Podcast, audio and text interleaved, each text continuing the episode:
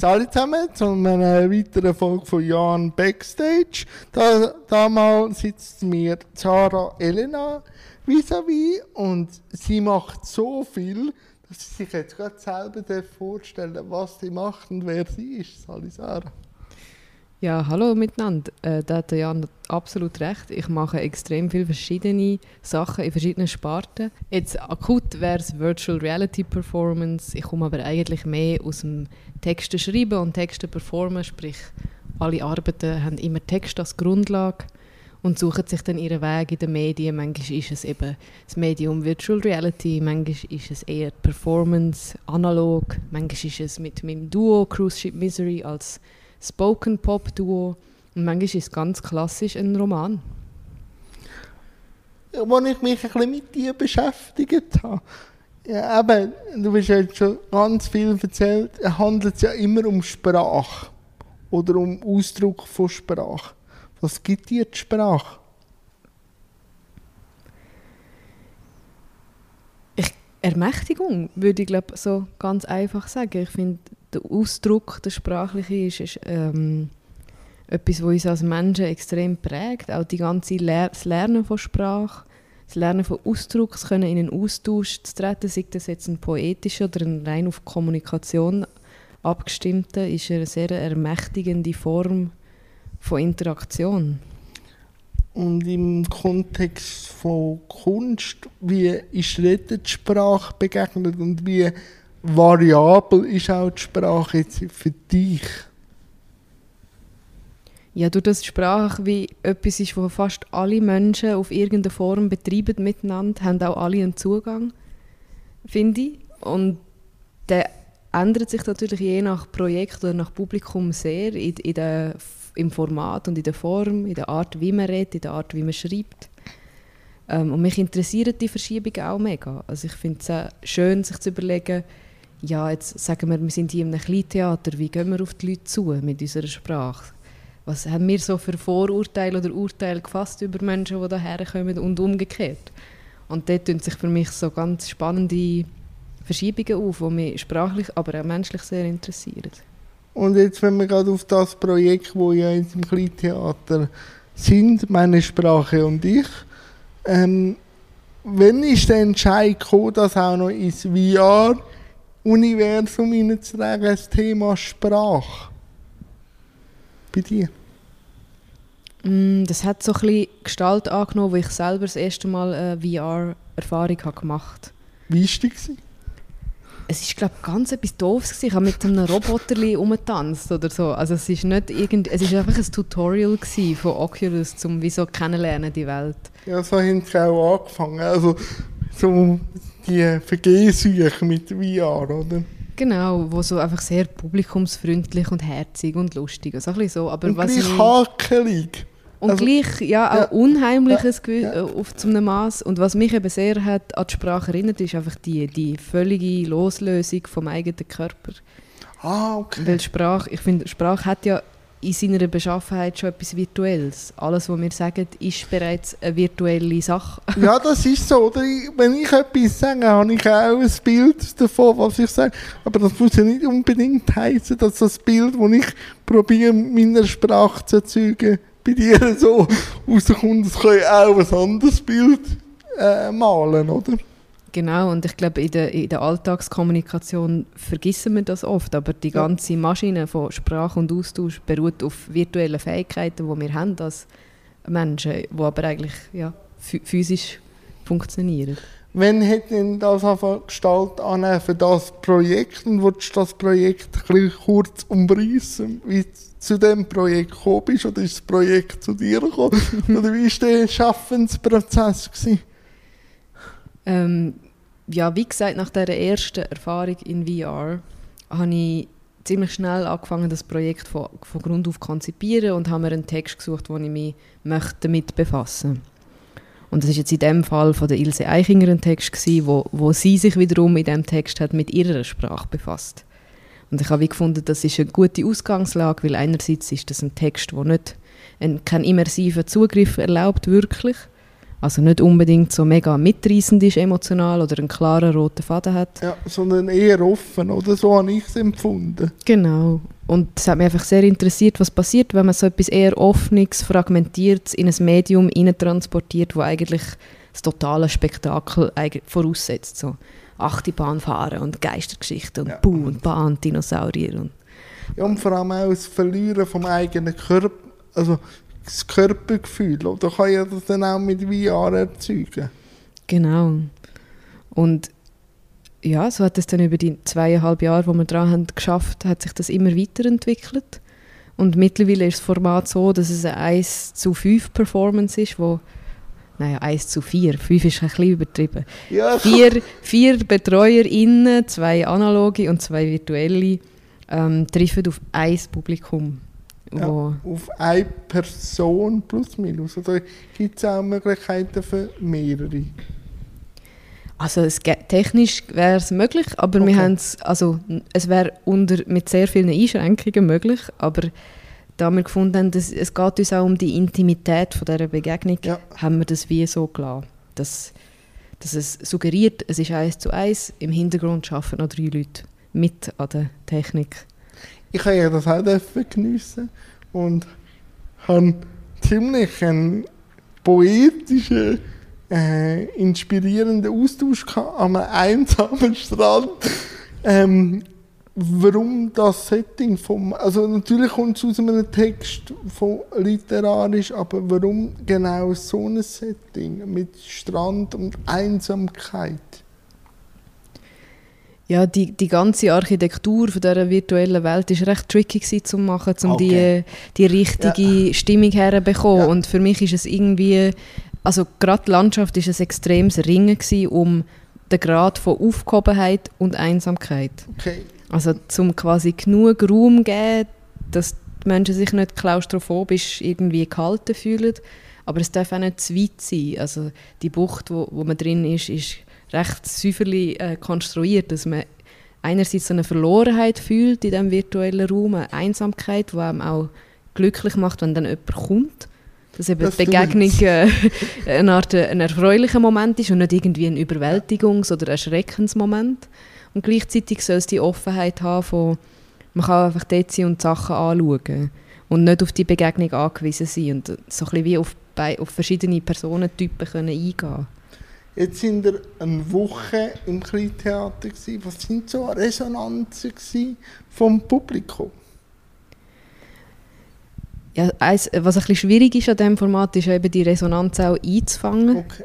Aber ähm, ich habe doch ab und zu ich, bin ich hier rausgehockt oder habe mit Leuten, die ich, die ich noch aufgeschnappt habe, äh, ein paar Worte gewechselt. Und ich glaube, für viele ist das Prägende an, dem, an dieser Begegnung ist zu merken, dass es eine menschliche Fürsorgeleistung gibt in einem völlig entmenschlichten Raum.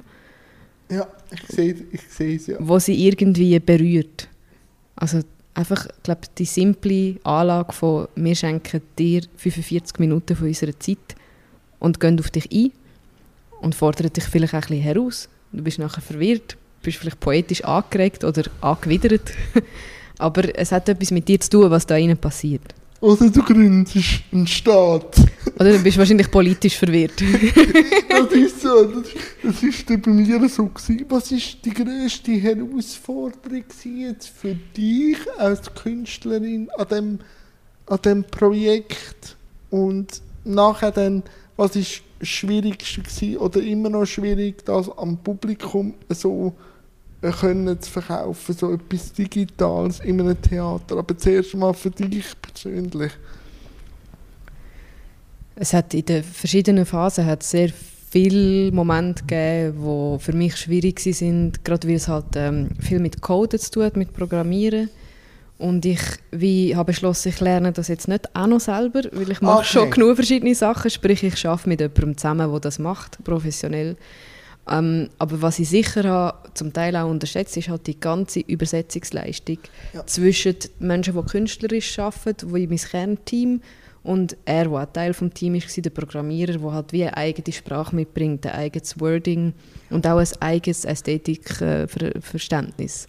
Äh, nicht immer mit dem hat gestimmt, was wir haben gefunden und so hat man sich halt wie so ein bisschen, man musste aushandeln und man hat auch eine Sprache entwickeln, dass man weiß, von was man eigentlich redet. Ja, das hört man oft, dass eben die zwei Sprachen ein bisschen brauchen, bis es dann synchronisiert. Oder? Also die Programmiersprache und dann auch die künstlerische Sprache. Kannst du da ein, zwei Beispiele sagen, wo es gehakt hat? Ja, so ganz konkret, es gibt ja ein Level, wo man so in einem Zollhaus ist oder wie auch immer man es benennt. Das ist nicht immer ein Zollhaus, manchmal ist es auch ein Ferienhaus oder ein Raum oder ein Zimmer, was ja. auch immer. Ähm, und nur schon durch das ich das hat Zollhaus genannt von Anfang an, weil es so im Text vorkommt, ist das am Anfang so ein Horrorzollhaus gewesen, mit so Blutspuren und irgendwie wie aus einem Horrorfilm mit so Gitter und ja. allem. Also einfach etwas, wo einem wirklich kalter Rücken abläuft. Und mein Programmierer hat das aus Einfachkeit einfach ein aus dem Asset Store von Google so gekauft und reingesetzt und recht lange ist das Haus so da gestanden und wir haben jedes Mal fast Krise bekommen, weil es immer noch dort steht und wir immer gesagt, das ist unheimlich, das kann man nicht machen, wir machen hier kein Horror-Game, wir müssen ein anderes Zollhaus haben.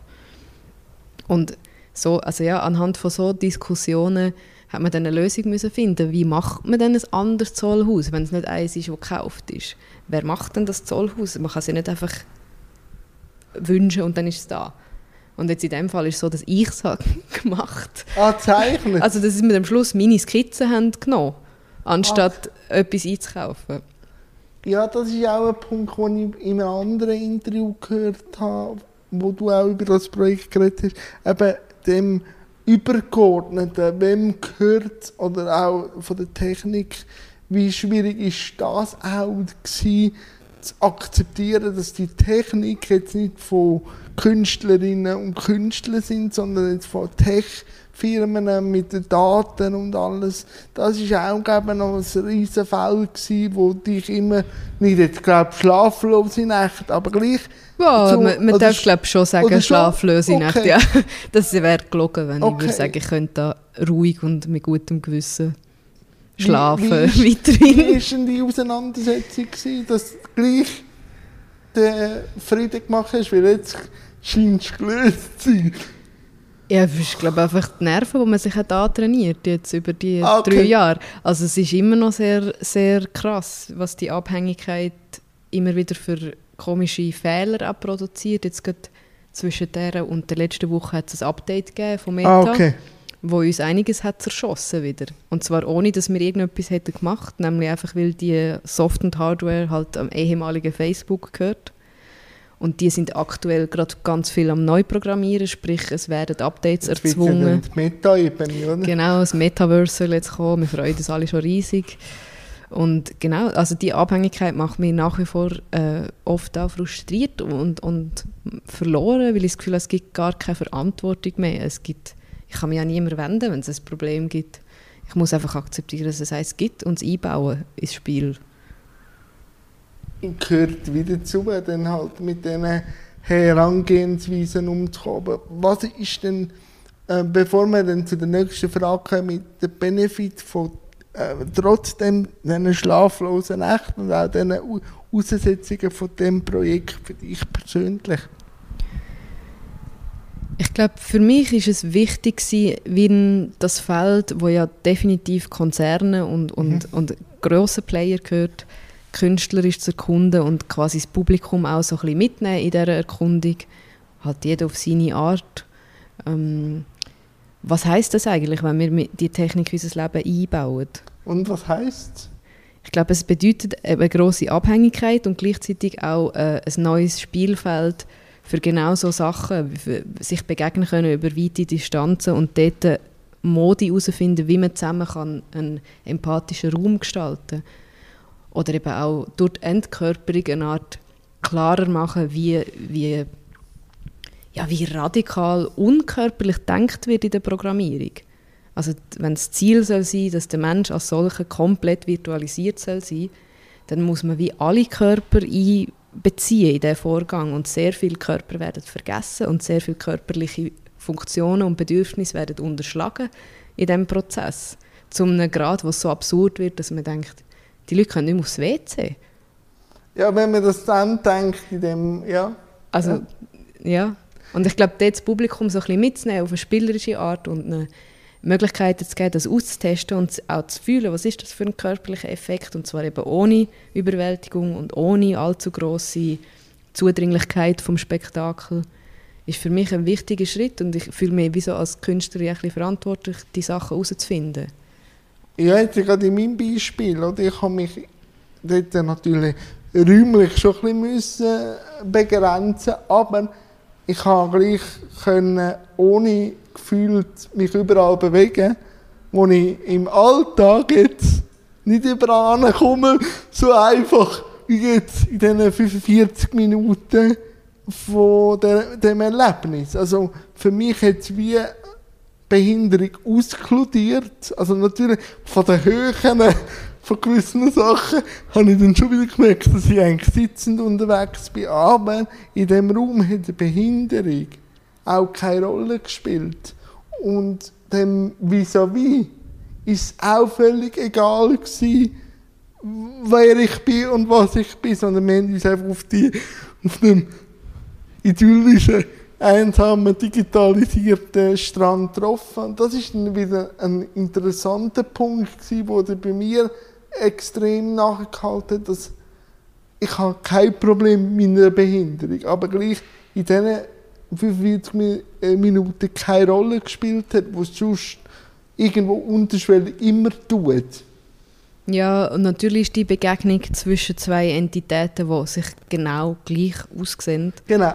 äh, ist natürlich auch eine Chance, um quasi mal herauszufinden, wie fest tut man eigentlich anders umgehen mit dem anderen, wenn man das Gefühl hat, es ist ein Mann oder es ist eine Frau ja. oder es ist unklar, was es ist. Dann wird es aber wieder spielerisch, oder? Irgendwo durch. Ja, dann musst du dich einfach raustasten, oder?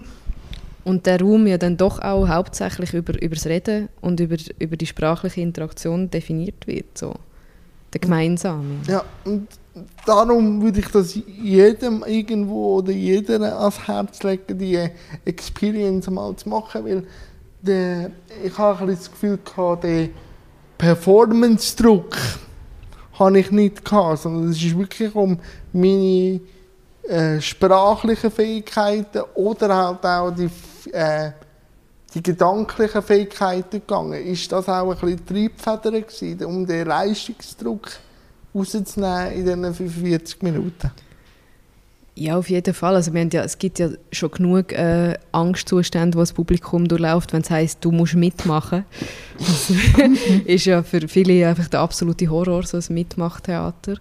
Und ich glaube, wir haben wie ein Setting schaffen, wo klar ist, du musst überhaupt nichts. Du könntest jetzt hier einfach schweigen, 45 Minuten. Aber du hast eine Verantwortung, wie das die 45 Minuten umgehen.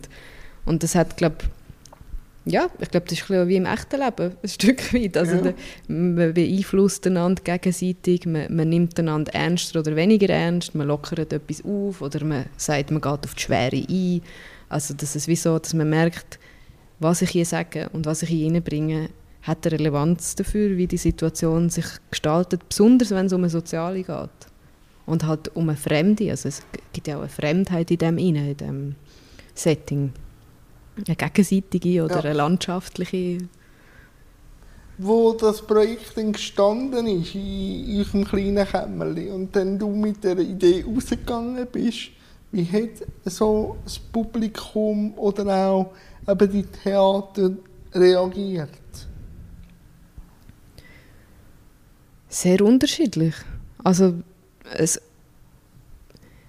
ich glaube, viele Leute sind sehr offen gegenüber dieser neuen Sache, auch neugierig, weil sie vielleicht noch nie so eine VR-Erfahrung haben gemacht und dann vielleicht sogar fast ein positiv überrascht, dass es ja gar nicht so gar nicht so schlimm ist, also dass es, ja. wie, dass es etwas gibt daran, was sie vielleicht eben doch auch ein bisschen interessiert, aber dass es vielleicht nicht unbedingt die, die digitale Komponente ist, sondern die menschliche, die ja. verstärkt ah, wird ja. durch das Digitale ja, wo sie halt auf ein Minimum reduzieren, also jetzt in dem Setting, oder? Es, du hast ja, äh, du hast fast keinen Aussenreiz.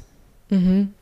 Oder, oder, natürlich gestalte ich auch mein Mitleben, aber ich bin gleich von mehreren Komponenten äh, gezwungen, mein Mitleben so im Alltag irgendwo zu bügen und vielleicht auch zu brechen, was ich in diesem Raum natürlich nicht hatte.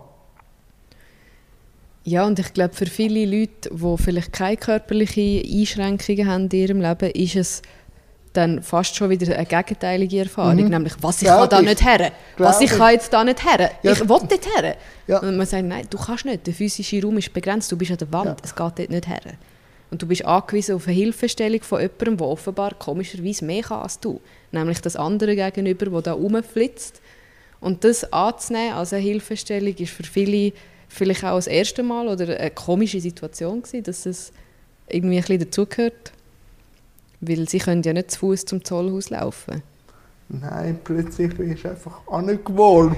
Ja. So. Also, Aber im echten Leben könnten sie es darum Ja. vielleicht. Darum ist der Affront, dass sie jetzt da nicht ermächtigt sind, das zu entscheiden, ist dann gut, Ja. was können wir machen? Du hilfst mir. das auch. Und sie, also was auch wieder spannend ist, oder? Ich mit meiner Körperbehinderung bin irgendwo froh, ist einfach gestaltet. Und sie werden wahrscheinlich durch, dass sie alles können, auch wieder begrenzt, weil es gleich ein begrenzbarer Raum ist. Für mich hat das eine gewisse Sicherheit gegeben. Darum ist es extrem spannend. Wo habt ihr aber jetzt auch, ich gehe ja an verschiedene Theater auch an, an wo sind da Grenzen gestoßen mit dem Projekt? Gibt's? Es gibt einfach Grenzen von der, von der Kompliziertheit, die man manchmal nicht mehr überschreiten will, einfach weil die Organisation aufwendig ist. Und vielleicht für gewisse Häuser ungewohnt. Also im Theater ist man sich ja gewohnt, dass mehrere Leute etwas mitschaffen und dass man recht viel Personal braucht für eine Aufführung. Aber jetzt gerade im Literaturkontext, wo wir haben angefangen haben, ist natürlich keine Wasserglaslesung, es braucht ein bisschen mehr als ein Papierausdruck. Ja, was braucht es? Es braucht lustigerweise gar nicht so viel. Also weißt, Ah, da bin okay. ich dann meistens erstaunt, wie wenig, mit wie wenig die Überforderung schon anfängt. Das braucht eigentlich vor allem einen leeren Raum mit völlig langweiligem, normalem Licht und ein stabiles Internet. Aber Das mit dem stabilen Internet. das ist bereits schon zu viel für viele. Und es braucht natürlich die Bereitschaft, uns den ganzen Tag zu spielen. Sprich, Tickets hintereinander zu verkaufen, anstatt alle auf einen Schlag, auf eine Uhrzeit. Und das ist für viele Institutionen neu und, und komisch und kompliziert. Wenn wir jetzt ein bisschen einen Ausblick machen, ist das Zukunft, so ein digitaler Spielort für das Theater, oder ist es eher einfach ein zusätzliches Gadget aus deiner Sicht? Ich glaube, es wird nie über das Zusätzliche rausgehen. Okay. Weil ich, also, oder vielleicht hoffe ich das auch nur. Okay. Weil ich das Gefühl habe, was die Leute nach wie vor sehr interessiert, sind, ist die Menschlichkeit in, Mhm. in, seiner, ähm, in irgendeiner Form. Aber wenn natürlich die ganze technische Entwicklung in eine andere Richtung geht, dann wird das irgendwann nicht mehr wahnsinnig interessant sein für theatrale Eben, ja. Settings oder künstlerische Arbeiten. Und ich habe nicht das Gefühl, dass das ähm, insofern zukunftsträchtig ist, dass es wahnsinnig interessant wird bleiben für eine künstlerische Auseinandersetzung. Aber gerade jetzt ist es, glaube ich, wichtig und gut, dass das stattfindet. Jetzt bist du eben drei Jahre mit dem Projekt äh, unterwegs. Was, hast, was nimmst du mit aus dem Projekt?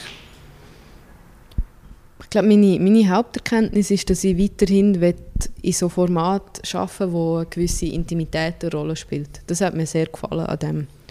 Ah, okay. Die eins zu eins Begegnung mit jemandem völlig Fremden in einem neutralen oder eben nicht neutralen, aber entfremdeten Raum. Aber das kann man auch ohne VR herbeiführen, glaube Und jetzt sind wir noch unterwegs mit dem, mit dem äh, Meine Sprache und ich irgendwo in einem anderen Theater, dass vielleicht ZuhörerInnen auch noch können sich irgendetwas rausschreiben Aha, Äh, wir sind ein bisschen am Schluss von unserer Aufführungsphase in Luzern und äh, gehen jetzt noch auf Wien im November ah, okay. und vielleicht noch auf Stuttgart nächstes Jahr. Und dann legen wir das Projekt erstmal, also rechnen wir mal ab und legen es mal ab. Und wenn es aber weitere Spielorte gibt, die sich interessieren, dann können wir es auch wieder aufnehmen. Das nimmt mich jetzt persönlich noch Wunder für einen Kunstschaffende. Wie äh, schwierig ist es, ein Projekt ad acta zu legen? Mm, Oder bist du da so routiniert, dass du sagst, es, kommt, es ist schon irgendwo wieder was anderes geboren? Also ich habe zum Glück parallel ganz viele andere, Ah, wo, cool. wo laufen. Also mein Duo spielt Konzert, wir bringen nächstes Jahr das zweite Album raus. Im Frühling kommt mein erster Roman raus und ich gehe Ah. dann fast wieder ein bisschen zurück in die klassischen Medien, Okay. um mich ein bisschen entspannen von dem, was ich da habe. Hast du das auch gebraucht? Jetzt nachdem so viel eben digital und so wieder ein bisschen klassisch etwas Haptisches zu haben. Ja, mega. Also Ist ich freue mich jetzt fest auf, auf die klassischen Publikums- und, und Lesesituationen. Weil Man schätzt sie anders, wenn man gemerkt hat, wie umständlich ein Orga kann sein wenn es eben digital wird oder rein virtuell stattfindet. Ja. Nein, Sarah, wir könnten glaube noch ewig äh, reden über unsere Erfahrungen, aber ich danke dir recht herzlich und danke, hast du dir Zeit genommen. Ja, und danke viel dir. Spaß noch für morgen und für alles, was noch kommt. Ja, danke vielmals. Es hat mich gefreut, mit dir zu reden.